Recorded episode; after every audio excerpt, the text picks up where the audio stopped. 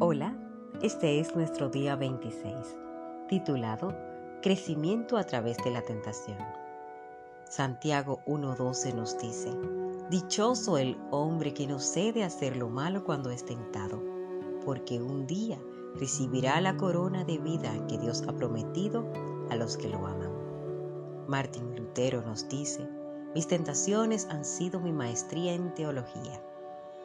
Cada tentación es una oportunidad para hacer el bien. En el camino hacia la madurez espiritual, hasta la tentación llega a ser un escalón más que una piedra de tropiezo cuando comprendes que puede ser tanto una ocasión para hacer lo correcto como para hacer lo incorrecto. La tentación solamente proporciona una elección. Aunque es el arma principal de Satanás para destruirte, Dios quiere usarla para tu desarrollo. Cada vez que escoges hacer lo bueno en lugar de pecar, estás madurando en el carácter de Cristo. Para entender esto, primero debes identificar las cualidades del carácter de Jesús. Una de las descripciones más conocidas de su carácter es el fruto del Espíritu. Cuando el Espíritu Santo controla nuestras vidas, él producirá este tipo de fruto en nosotros. Amor, alegría, paz, paciencia, benignidad, bondad, fidelidad, mansedumbre y autocontrol. Estas nueve cualidades son una ampliación del gran mandamiento y describen un hermoso retrato de Jesucristo. Él es perfecto amor, gozo, paz, paciencia, todos los otros frutos incorporados en una sola persona. Tener el fruto del Espíritu es ser como Cristo. ¿Cómo entonces produce el Espíritu Santo estos nueve frutos en tu vida? ¿Los crea al instante? ¿Te despertarás un día y te llenarás de repente de estas características totalmente desarrolladas? No, la fruta siempre madura y llega a su punto lentamente. La siguiente frase es una de las verdades espirituales más importantes que podrás llegar a aprender alguna vez. Dios desarrolla el fruto del Espíritu en tu vida, permitiendo experimentar circunstancias en las que seas tentado para producir exactamente la cualidad contraria. El desarrollo del carácter siempre involucra una lección y la tentación proporciona esa oportunidad. Por ejemplo, Dios nos enseña a amar poniendo personas desagradables a nuestro alrededor. No quieres fuerza de voluntad para amar a las personas que son encantadoras y amorosas contigo. Dios nos enseña el verdadero gozo en medio de la tristeza cuando nos volvemos a Él, la felicidad depende de las circunstancias externas, pero el gozo está basado en tu relación con Dios. Dios desarrolla la paz verdadera dentro de nosotros, no haciendo las cosas eh, que vayan bien o de la manera que queremos, no como lo hemos planeado, sino permitiendo tiempos de caos y confusión Cualquiera puede tener paz observando un hermoso ocaso o descansando cuando están de vacaciones. Aprendemos de la paz verdadera cuando escogemos confiar en Dios a pesar de las circunstancias, cuando estamos tentados a preocuparnos o a tener miedo. De igual modo, la paciencia se desarrolla en las circunstancias que nos obligan a esperar, cuando estamos tentados a enfadarnos o a punto de explotar. Dios utiliza la situación opuesta de cada fruto para que tengamos la posibilidad de elegir. No puedes decir que eres bueno si nunca has sido tentado a ser malo. No puedes decir que eres fiel si nunca has tenido la oportunidad de ser infiel. La integridad se construye derrotando la tentación a ser deshonestos, la humildad crece cuando nos negamos a ser orgullosos y desarrollamos la paciencia cada vez que rechazas la tentación de rendirte. Cada vez que derrotas una tentación, te pareces más a Jesús. ¿Cómo opera la tentación? Nos ayuda a saber que Satanás es completamente predecible. Él ha usado la misma estrategia y las viejas artimañas desde la creación. Todas las tentaciones siguen el mismo modelo. Por eso, Pablo dijo, no ignoramos sus artimañas. De la Biblia aprendemos que la tentación sigue un proceso de cuatro pasos, los mismos que Satanás usó tanto con Adán y Eva como con Jesús. En el primer paso, Satanás identifica un deseo dentro de ti. Puede ser un deseo pecaminoso, como el de venganza o de manipular a otros, o puede ser uno legítimo y normal, como el deseo de ser amado y valorado o de sentir placer. La tentación empieza cuando Satanás te sugiere con un pensamiento que cedas a un deseo malo o que se cumpla un deseo legítimo de manera equivocada o en el momento errado. Ten siempre cuidado con los atajos. A menudo son tentaciones. Satanás susurra, te lo mereces, debes tenerlo ahora. Será emocionante, reconfortante o te hará sentir mejor. Pensamos que la tentación está alrededor de nosotros, pero Dios dice que empieza dentro de nosotros. Si no tuvieras ningún deseo interno, no podría atraerte. La tentación siempre empieza en tu mente, no en las circunstancias. Jesús dijo, porque de adentro del corazón humano salen los malos pensamientos, la inmoralidad sexual, los robos, los homicidios, los adulterios, la avaricia, la maldad, el engaño, el libertinaje, la envidia, la calumnia, la arrogancia y la necedad. Todos estos males vienen de adentro y contaminan a la persona. Santiago nos dice que hay un ejército de malos deseos dentro de nosotros. El segundo paso es la duda. Satanás trata de conseguir que dudes de lo que Dios ha dicho sobre el pecado. ¿Es realmente malo? ¿Es verdad que Dios dijo que no lo hagas? Te pregunta una y otra vez. ¿No será que Dios dio esta prohibición para que otra persona o para otra época? ¿Acaso Dios no quiere que yo sea feliz? La Biblia advierte, tengan cuidado no permitan que los malos pensamientos o las dudas hagan que alguno de ustedes se aparte del Dios vivo. El tercer paso es el engaño. Satanás es incapaz de decir la verdad.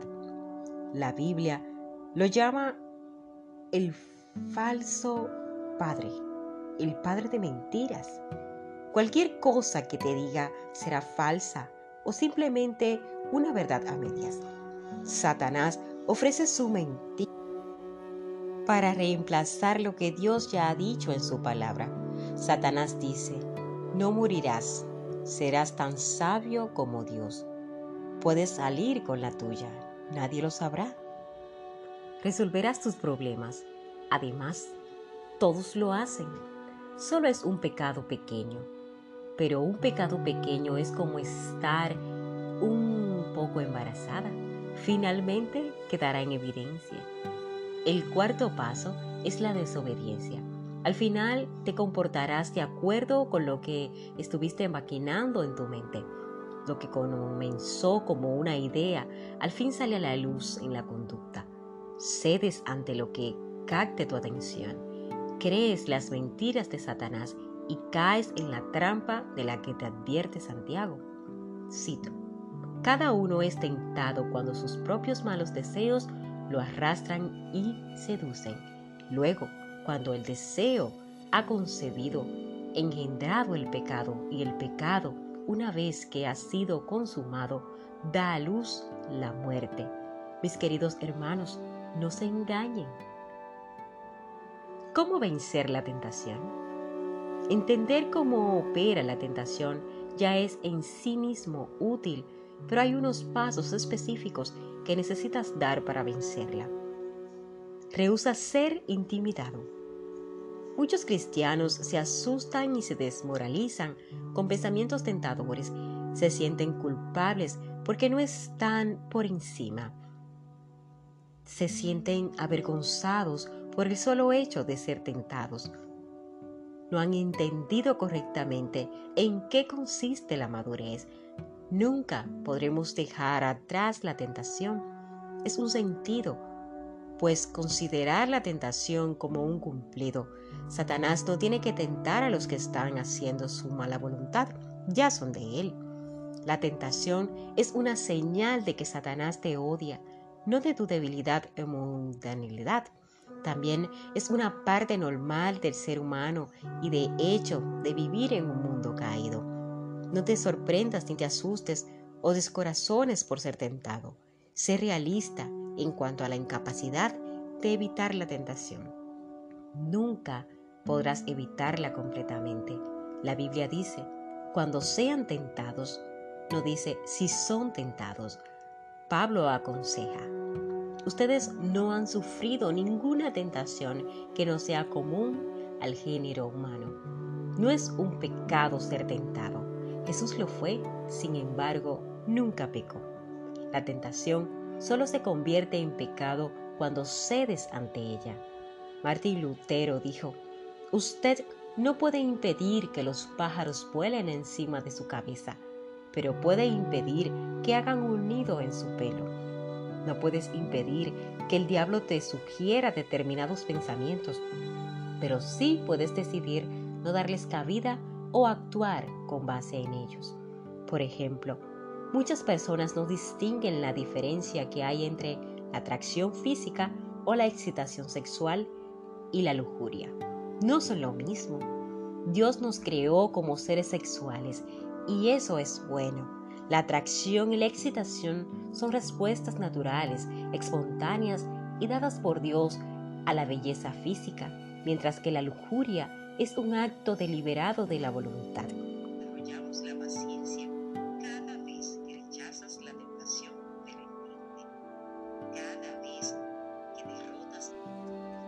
La lujuria es la opción de cometer en tu mente lo que te gustaría hacer con tu cuerpo. Puedes sentirte atraído o incluso excitado y sin embargo decidir no pecar por lujuria. Muchas personas, sobre todo los varones cristianos, se sienten culpables porque las hormonas que Dios les dio se les alborotan. Cuando automáticamente una mujer atractiva les llama la atención, se ponen que es lujuria y se sienten avergonzados y condenados pero la atracción no es lujuria hasta que se le dé cabida. Realmente, cuando más te acercas a Dios, tanto más Satanás tratará de tentarte. En cuanto llegues a ser un hijo de Dios, Satanás, como un mafioso que contrata asesinos a sueldo, puso precio a tu cabeza. Eres su enemigo y él está tratando y tramando tu caída. A veces, mientras oras, Satanás sugerirá un pensamiento raro o malo, simplemente para distraerte y avergonzarte. No te lamentes, no te alarmes ni te avergüences por eso, pero comprende que Satanás le tiene miedo. Le teme a tus oraciones e intentará hacer cualquier cosa para detenerlas. En lugar de condenarte con ¿cómo se me ocurrió un pensamiento así? piensa que es una distracción de Satanás e inmediatamente vuelve a concentrarte en Dios. Reconoce lo que te tienta y prepárate. Ciertas situaciones te hacen más vulnerable a la tentación que otras. Algunas circunstancias te harán tropezar casi de inmediato, mientras que otras no te molestarán mucho. Estas situaciones son particulares para tus debilidades y necesitas identificarlas porque Satanás las conoce con toda seguridad. Él sabe exactamente qué es lo que te hace tropezar y trabaja constantemente para ponerte en esas circunstancias. Pedro advierte, manténgase en alerta El diablo está en posición para asaltar y nada le gustará más que encontrarlos tomando una siesta. Pregunta. ¿Cuándo me siento más tentado? ¿Qué día de la semana? ¿A qué hora del día? ¿Dónde me siento más tentado? ¿En el trabajo? ¿En casa? ¿En la casa de un vecino? ¿En un centro deportivo? ¿En el aeropuerto? ¿En un motel? o fuera de la ciudad? Debes identificar tu modelo particular de tentación y luego prepárate para evitar esas situaciones tanto como te sea posible. La Biblia nos dice repetidamente que nos anticipemos y estemos listos para enfrentar la tentación. Pablo dijo, no le den ninguna oportunidad al diablo. La planeación, sabia reduce la tentación. Sigue el consejo de Proverbios que nos aconseja, cito, planeen cuidadosamente lo que hacen, eviten el mal y caminen directamente hacia adelante. No se desvíen ni un paso del camino correcto. El pueblo de Dios evita los caminos malos y se protege mirando por donde va. Pídele ayuda a Dios. El cielo tiene una línea abierta para las emergencias las 24 horas del día. Dios quiere que le pidas ayuda para superar la tentación. Él dice, llámame cuando estés angustiado y yo te libraré y tú me honrarás. Yo llamo a esto una oración microondas, porque es rápida y a punto. Socorro, SOS, ayuda. Cuando la tentación azota, no hay tiempo para mantener una conversación larga con Dios. Simplemente clamamos a Dios. David, Daniel, Pedro, Pablo y otros millones han orado este tipo de plegaria instantánea pidiendo ayuda en medio de los problemas. La Biblia garantiza que nuestro clamor por ayuda será oído, porque Jesús se solidariza con nuestras luchas. Él enfrentó las mismas tentaciones que nosotros. Él entiende nuestras debilidades porque Él enfrentó todas las mismas tentaciones que nosotros. Sin embargo, Él no pecó. Si Dios está esperando para ayudarnos a derrotar la tentación, ¿por qué no nos volvemos a Él más a menudo? A decir verdad, a veces nos queremos que, que Dios nos ayude, Preferimos ceder a la tentación, aunque sabemos que es malo. En ese momento pensamos que sabemos lo que es mejor para nosotros más que Dios. En otros momentos nos avergonzamos de pedirle ayuda porque seguimos cediendo a la misma tentación una y otra vez. Pero Dios nunca se irrita, no se aburre ni se impacienta cuando seguimos recurriendo a Él. La Biblia dice, por lo tanto, tengamos confianza y acerquémonos al trono de Dios, donde hay gracia. Allí recibiremos misericordia y hallaremos gracia para ayudarnos exactamente cuando la necesitamos. El amor de Dios es eterno y su paciencia es para siempre. Si tienes que clamar pidiéndole ayuda a Dios 200 veces al día para derrotar ciertas tentaciones en particular, Él estará más que dispuesto a brindarte su misericordia y su gracia. Así que acércate a Él con confianza. Pídele que te dé poder para hacer lo correcto y luego espera que te lo proporcione. Las tentaciones nos mantienen dependiendo constantemente de Dios. Así como las raíces crecen más firmes cuando el viento arrecia contra un árbol, cada vez que resistes una tentación te asemejas más a Jesús. Cuando tropieces y tropezarás, no pienses que es una fatalidad. En lugar de ceder o rendirte, mira a Dios, espera que Él te ayude y recuerda la recompensa que te espera. Dichoso el que resiste la tentación porque al salir aprobado recibirá la corona de la vida que Dios ha prometido a quienes lo aman. Este es nuestro día 26 pensando en nuestro propósito. Punto de reflexión, cada tentación es una oportunidad para hacer el bien. Versículo para recordar, Dichoso el que resiste la tentación, porque al salir aprobado recibirá la corona de vida que Dios ha prometido a quienes lo aman. Santiago 1.12. Pregunta para considerar. ¿Qué cualidad del carácter de Cristo puedo desarrollar si derroto la tentación más común que enfrento? Recuerda consultar la palabra. Allí podrás encontrar una respuesta a esta pregunta. ¿Qué tentación es la más común que enfrento y cómo puedo fortalecer mi carácter para esquivarla, para deshacerme de ella y no pecar, para parecerme más a Cristo? Hasta la próxima. Un abrazo.